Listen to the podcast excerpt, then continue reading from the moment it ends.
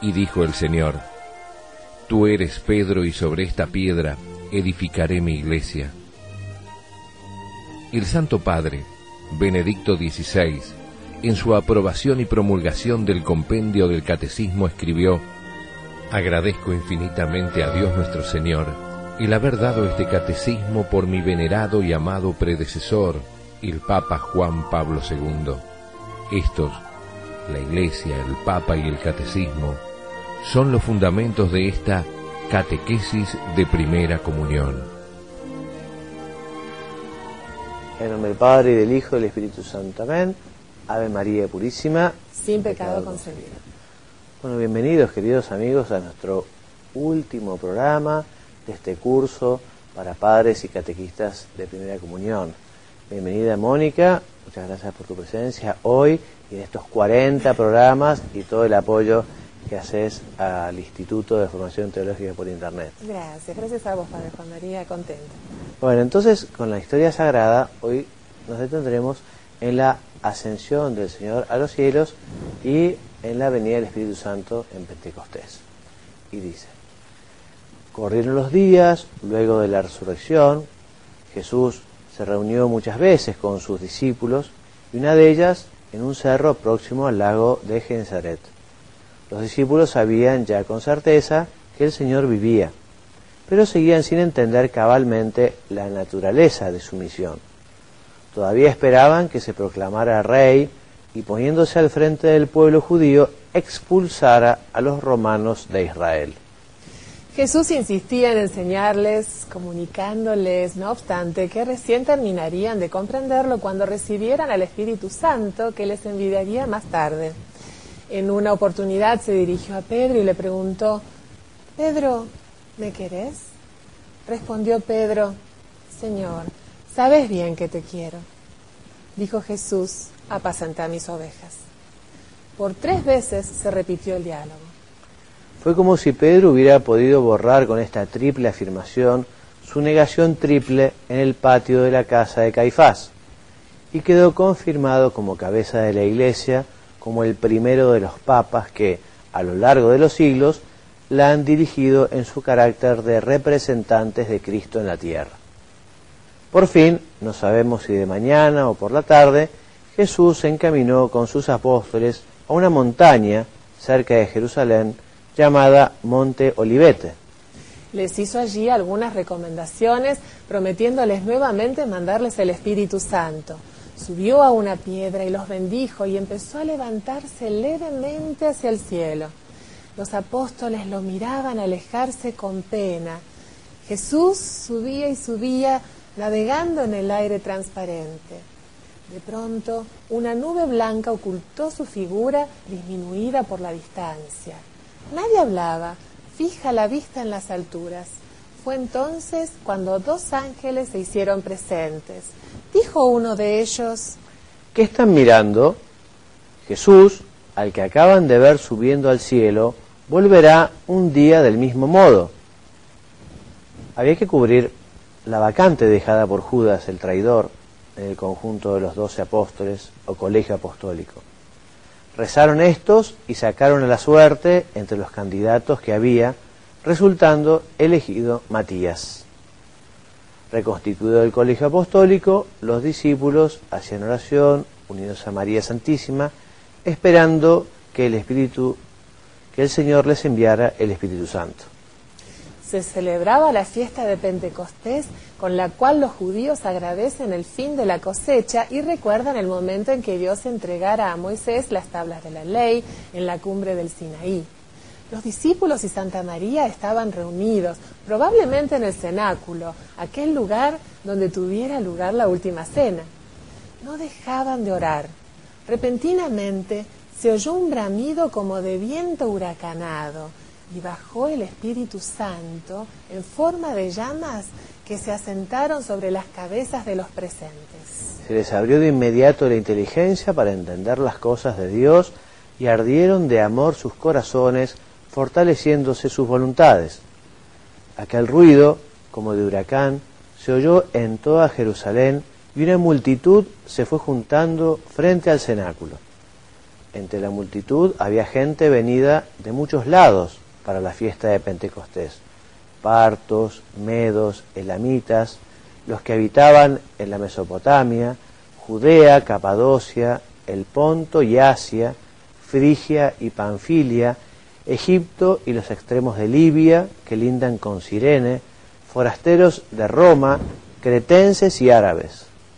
Podríamos decir que allí se reunieron habitantes de Israel, Siria y Jordania, griegos, turcos, rusos, armenios, polacos, italianos, austríacos, franceses, españoles, holandeses, británicos y sudafricanos, ciudadanos de Kenia y Nigeria, de Madagascar, australianos, chinos y japoneses, indonesios, pobladores de Alaska, Canadá y los Estados Unidos, mexicanos, hondureños, cubanos, nicaragüenses, colombianos y venezolanos, hombres, mujeres y chicos de Ecuador, Chile, Bolivia, Perú, paraguayos, brasileños, uruguayos y argentinos. Gente de todas partes sin excluir ninguna, del norte y del sur, del este y del oeste. Al observar tal muchedumbre, los apóstoles, inflamados por el fuego del Espíritu Santo, comenzaron a hablar de las grandezas de Dios, a difundir el Evangelio sin temor alguno, a gritos, arrebatados, elocuentes. Y milagrosamente cada uno de ellos los oía hablar en su propia lengua, aunque sus idiomas eran distintos. Pedro pronunció un largo e inspirado discurso. Luego, tres mil personas se hicieron bautizar. El Evangelio se difundía y los apóstoles eran muy respetados. Pero los enemigos de Jesús seguían dispuestos a silenciar sus enseñanzas. Entre ellos se contaba Saulo de Tarso. Saulo pertenecía a la sexta de los fariseos. La persecución contra los apóstoles y discípulos se hizo más intensa. A raíz de ella, un diácono llamado Esteban fue muerto a pedradas. Es el primer mártir entre los que cuidaban la ropa de aquellos que lo, que lo apedrearon estaba Saulo. Un día, comisionado por los judíos, Saulo marchó a Damasco con una partida de soldados para meter presos a los seguidores de Cristo que descubriera allí. Pero Jesús le habló en el camino en medio de un gran resplandor. Saulo cayó del caballo ciego. Fue instruido en la fe, recuperó la vista y llegó a ser el último de los apóstoles con el nombre de Pablo. Pronto los bautizados pasaron a llamarse cristianos. Y velozmente, con el ritmo vivo que Dios desea, los apóstoles llevaron el Evangelio por todos los rumbos del mundo conocido. Desde la India hasta España, desde las costas del África a las brumosas selvas de Germania, Pedro se aposentó en Roma, que es desde entonces sede de la cristiandad. Y hubo cristianos en el palacio del César y en las naves que comerciaban por toda la vuelta del Mediterráneo, en las termas y en el foro, en las caravanas que cruzaban los desiertos, en los cuarteles que albergaban las legiones, entre los que tejían carpas en Galicia y entre los que traficaban la púrpura en las minas de mercurio de Almadén y en las escuelas de retórica cartaginesas. Cada cristiano formaba nuevos cristianos entre sus amigos, sus parientes, sus compañeros de oficio, sus conocidos ocasionales. Era la suya una labor esforzada, tenaz, fundada en la amistad y la confidencia. El Evangelio fue empapando la trama del tejido social, difundiéndose hasta transformar las costumbres, influir sobre el derecho, modificar los usos de la guerra, dignificar la condición de la mujer, cambiar el arte. Empeñosa labor que la sangre de los mártires contribuyó a hacer fecunda. Apenas transcurrieron algo más de tres siglos y Constantino, emperador romano, abrazó el cristianismo. Sin embargo, la difusión del Evangelio no ha concluido. En tantas y tantas partes hay gente que aún espera conocerle. En otras muchas necesitan recordarlo, los cristianos de hoy tienen la misma misión de apóstoles que aquellos primeros doce, lograr que Cristo sea levantado sobre la tierra y atraiga todo hacia sí. Entonces, Padre Juan María, ¿cuál es el objetivo de esta carta? Destacamos lo siguiente. Primero, que Jesús vivo conserva en el cielo su cuerpo y alma de hombre. Segundo, que debemos rezar al Espíritu Santo, el gran desconocido, para que ilumine nuestras inteligencias e inflame nuestros corazones. Y tercero, que los cristianos no pueden desentenderse del apostolado, ya que al paraíso hemos de entrar acompañados. Y me quedo en este último punto, en este tercer punto, para invitarlos a pensar a modo así de examen de conciencia, bueno, ¿qué tal nuestro apostolado?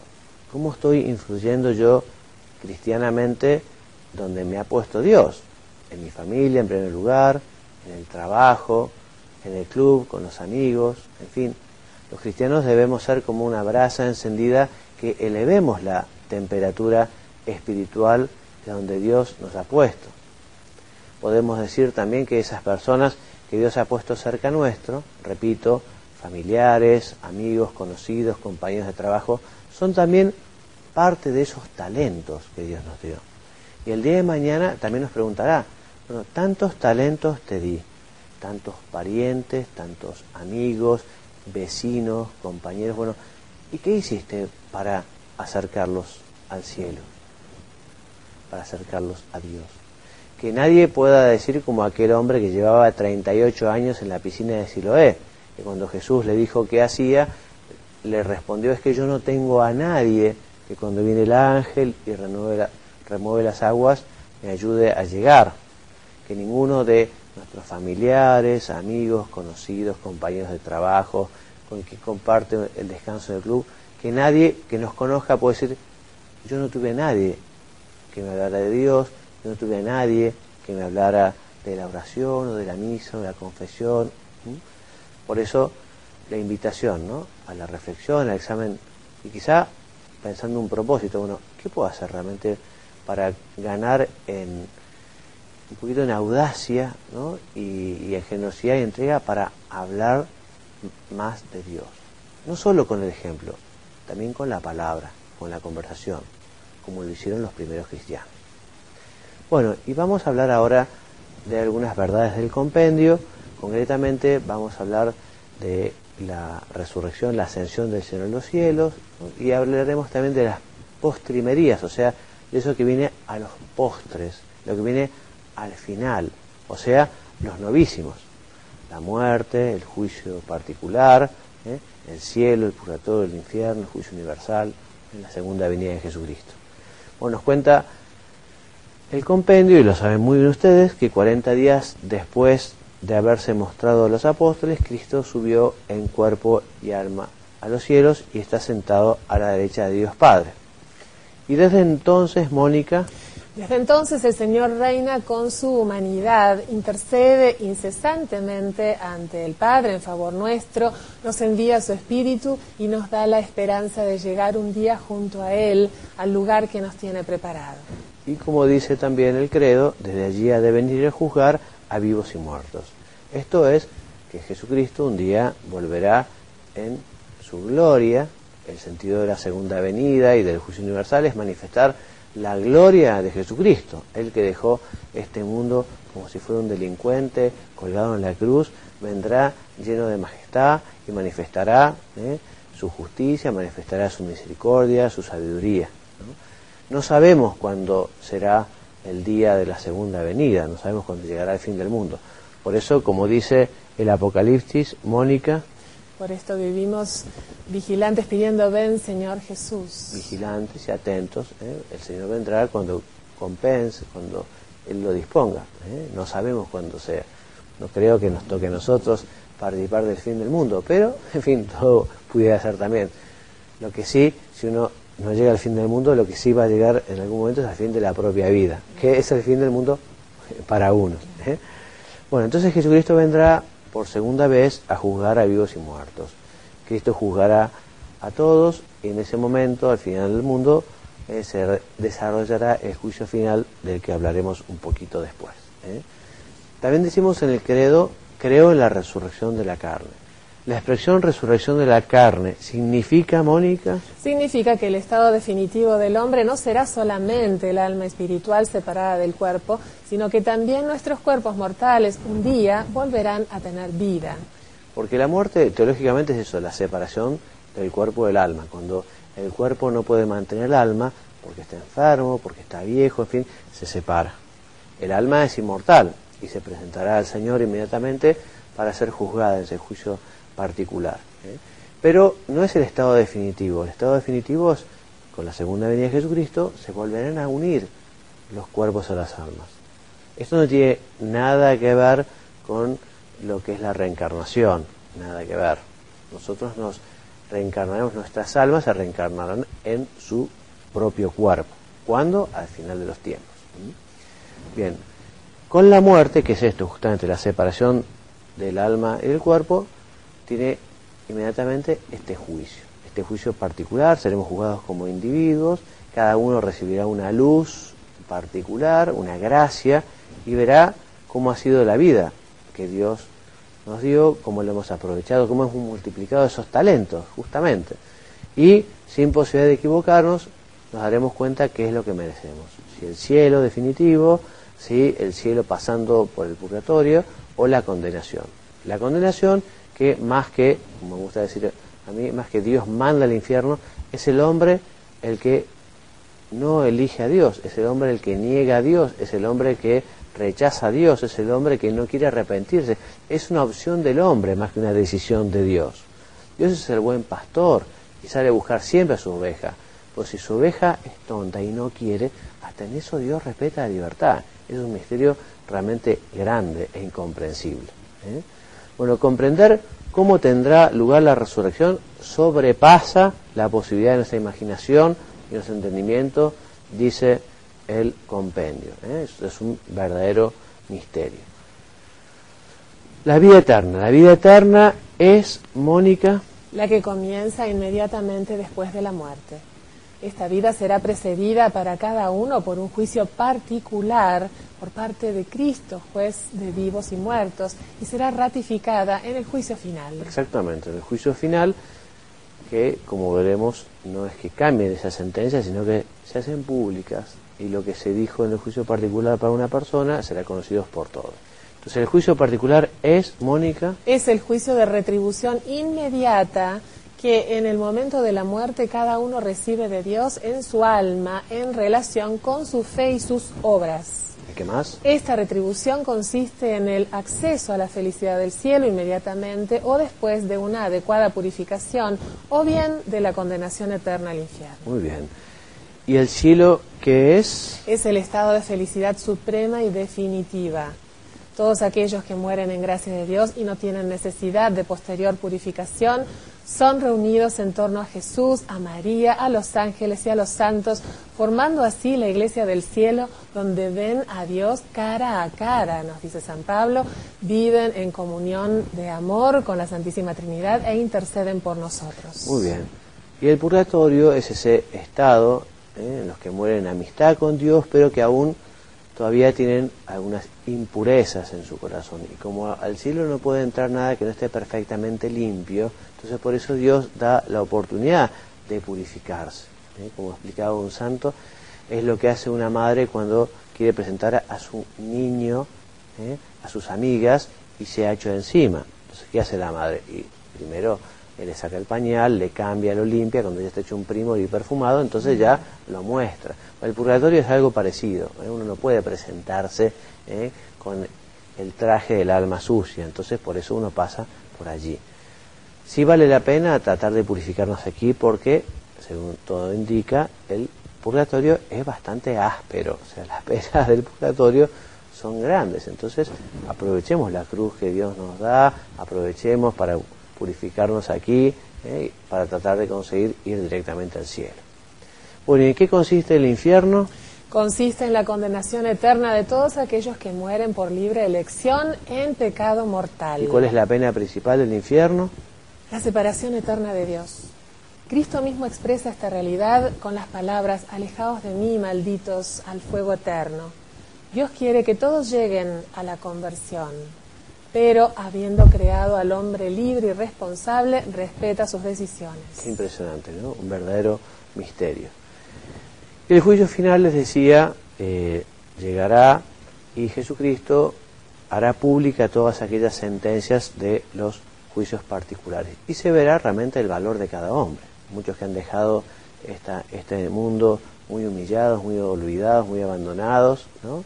se verá realmente su valía. Otros quizá que han pasado como señorones, pero a base de mentiras, a base de corrupción. Bueno, allí en el juicio final se verá todo ¿eh? tal como fue en realidad. Y tras el juicio final vendrá una tierra nueva y un cielo nuevo, ya no existirá este mundo, ¿no? Así que aspiremos efectivamente a, poder acceder a esa, Jerusalén celestial, a, esa, a ese cielo, a ese lugar que Dios tiene preparado para todos aquellos que le son fieles. Y por último, la palabra amén. ¿Qué significa? La palabra hebrea amén, con la que se termina también el último libro de la Sagrada Escritura, algunas oraciones del Nuevo Testamento y las oraciones litúrgicas de la Iglesia, significa nuestro sí confiado y total a cuanto confesamos creer, confiándonos totalmente en aquel que es el amén definitivo, es decir, Cristo el Señor. Muy bien, Mónica. hasta aquí entonces eh, la lección de hoy en lo que se refiere al compendio, aunque tenemos un pequeño apéndice del que hablaremos que es sobre el Espíritu Santo, pero antes tu consejo para padres y catequistas. Ah, me gustaría, gracias, me gustaría aclarar, un, aclarar eh, comentar algo para que como catequistas nosotros en nuestros grupos eh, comentemos el error que tienen las cadenas de oración. Y cuidado, estoy hablando de las cadenas de oración, no hablo de los grupos de oración ni de las campañas de oración, que son maravillosas y los grupos de oración son un regalo de Dios. Hablo de aquellas cadenas de oración que vienen a veces que nos llegan a través de correos electrónicos o en una de esas en un papel manuscrito y a ver, ¿cuál es el problema que tienen estas, estas cadenas? Que vienen con una coacción al final de la oración. Las vas a reconocer enseguida porque te dicen que si vos ah, reescribís, si vos copiás ese texto a X cantidad de personas, te promete que vas a tener éxito en una búsqueda laboral o lo que fuere. O a la inversa, te, te amenazan con que si no lo haces podés llegar a tener, no sé, te cae el cielo encima, más, más o menos. Eh, ese es un tema, eh, Dios no se maneja con esos parámetros, por ende podés pensar, la lógica nos puede decir que eso no viene de Dios, evidentemente no, no es real, no es una cadena, no es una oración confiable la que vayas a hacer, si, seguís los pasos, que te, los pasos que te indica. No le tengas miedo a ese tipo de cadenas, no las recibas o mmm, déjalas ahí, eh, a mí alguien alguna vez me dijo, mira, rezá por la persona que te la acerca porque lo hace con la mejor buena voluntad o buena fe, pensando que tal vez hace un bien a alguien, pero el error está en, el error está en la, en la coacción que viene detrás, ¿sí? Entonces, pensá, tenés siempre presente, y como catequistas tenemos que poner un poquitito de claridad en este tema a los, a los fieles que, que creen, que, que tienen miedo de pronto de discontinuarla o de no hacerla, porque hay un santo generalmente, hay un santo que presentado en esa cadena de oración. Entonces pensá que tenemos que decir que Dios está sobre todo y sobre todos eh, y, que Él es eh, quien tiene que, tenemos que permitir que Él haga su voluntad sobre, la, sobre el deseo que sea o sobre, que eso, sobre eso que se está pidiendo en esa cadena de oración. Aclarar nada más que eso me parece importante. Muy bien, Mónica, muchas gracias. ¿Y qué decimos entonces de la instrucción del misal romano? Entonces estamos hablando de esas adaptaciones que tiene que hacer el obispo o la conferencia episcopal sobre esta misma instrucción o sobre el ordinario de la misa. Entonces ahora hablamos del canto, el canto tiene una gran importancia en la celebración litúrgica y justamente las conferencias episcopales aprobarán cuáles son las melodías apropiadas y también los instrumentos musicales eh, que pueden ser admitidos en el culto divino. También cada obispo tendrá su calendario local, eh, diocesano, y la conferencia episcopal tendrá el calendario litúrgico de todo el país, donde constarán también especialmente las fiestas propias eh, de, cada, de cada país, eh, los santos, por ejemplo, de cada país. Muy bien, también nos enseña la instrucción del misal romano que el rito romano se encuentra expresado en las ediciones típicas de los libros litúrgicos aprobados por el romano pontífice y también los libros litúrgicos eh, reformados, digamos, por las conferencias episcopales y posteriormente aprobados por la Santa Sede. Y que el misal romano, también con sus diversas lenguas, con sus diversas traducciones, manifiesta o es un signo preclaro de integridad y unidad de este rito romano. Les decía que a modo de apéndice las últimas ideas para terminar de explicar todas las verdades de este compendio que nos ha dejado el Papa Benedicto XVI y hablando justamente en el momento que explicamos Pentecostés, quise dejar para este momento ¿no? Eh, cuáles son los dones del Espíritu Santo y cuáles son los eh, frutos del Espíritu Santo. ¿no? Los dones son siete. Primero, Mónica, te voy a pedir que nos digas qué son. Son disposiciones permanentes que hacen al hombre dócil para seguir las inspiraciones divinas. divinas.